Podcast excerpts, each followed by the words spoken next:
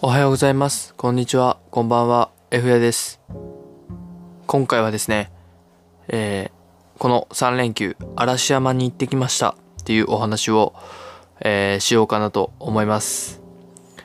えー僕、初めて、え嵐山行くんですけども、行ってきたんですけども、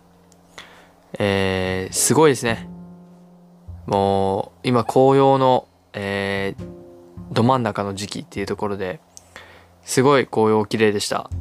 まあ、目的はね、あの、紅葉見に行くのが目的だったんですけども、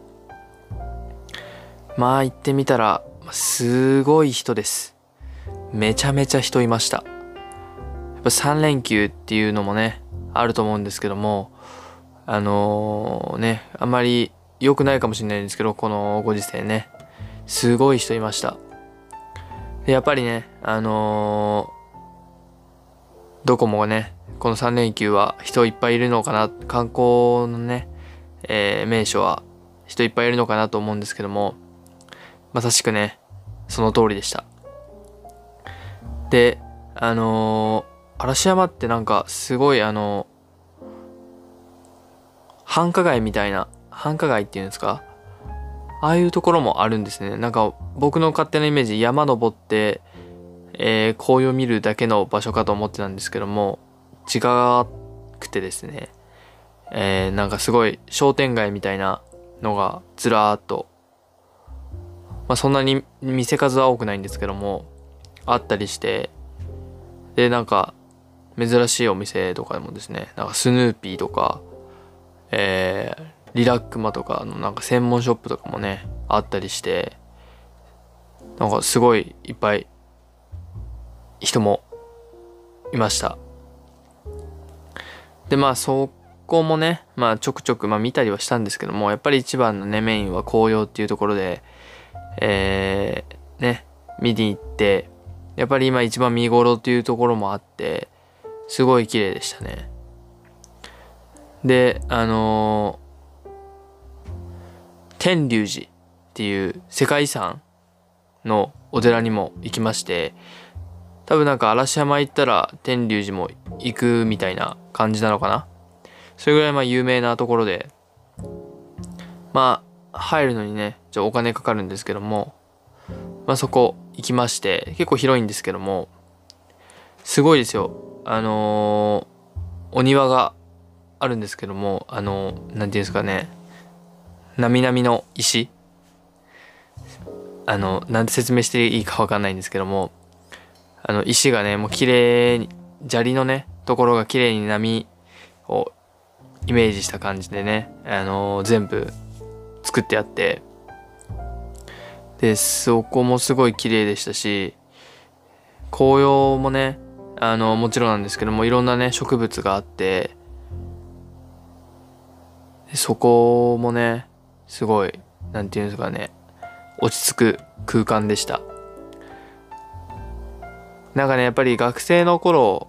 はあんまり紅葉とか興味なかったんですけどもこうまあね社会人になって、まあ、ちょっとね学生の頃とは大人になったなっていうのをねすごい感じましたね。だからこういう紅葉とかなんかすごい落ち着く感じのところが興味出てきてまだ行ったことないんですけどもなんか美術館とかねなんかそういうところに行きたいなっていう興味が出てきましたね。だからすごい今日行って思ったんですけどもずっと見てられるっていうかこう落ち着いている空間っていうのがすごい好きだなっていうふうに、えー思いましたね。まあ唯一ね、ちょっと良くなかったところは天気がね、あのーあまり良くなくてですね、あの曇りだったんですけども、そこがね、ちょっと残念なところかなと思いました。まあ、嵐山、あのー昼頃行ってですね、まあ、大体、どうですか、4時頃までいたんですけども、まあ、そこからね、最後ちょっとあのー水族館、京都水族館にも行ってきました。で、京都水族館、駐車場ないんですね。そこも衝撃でしたね。近くのねパーキング止めてまあね駅からもね歩いて頑張れば行ける距離なんでですけども近くのパーキング止めてね、えー、夜の夜の水族館っていうのもちょっと初めて行きましたね結構ねあのー、まあちょうどいい大きさっていうんですか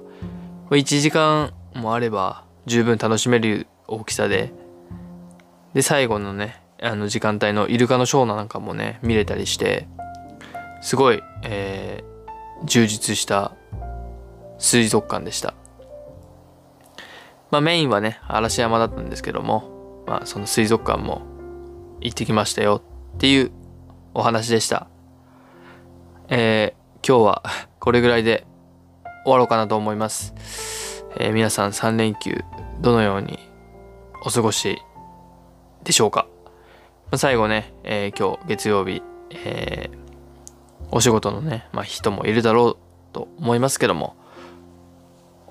お休みの人はね、しっかり最後ね、え、休日休んで明日から頑張っていきましょう。今日からね、お仕事の人は頑張ってください。1週間。では、これぐらいで終わろうかなと思います。また来週も聞いてください。バイバイ。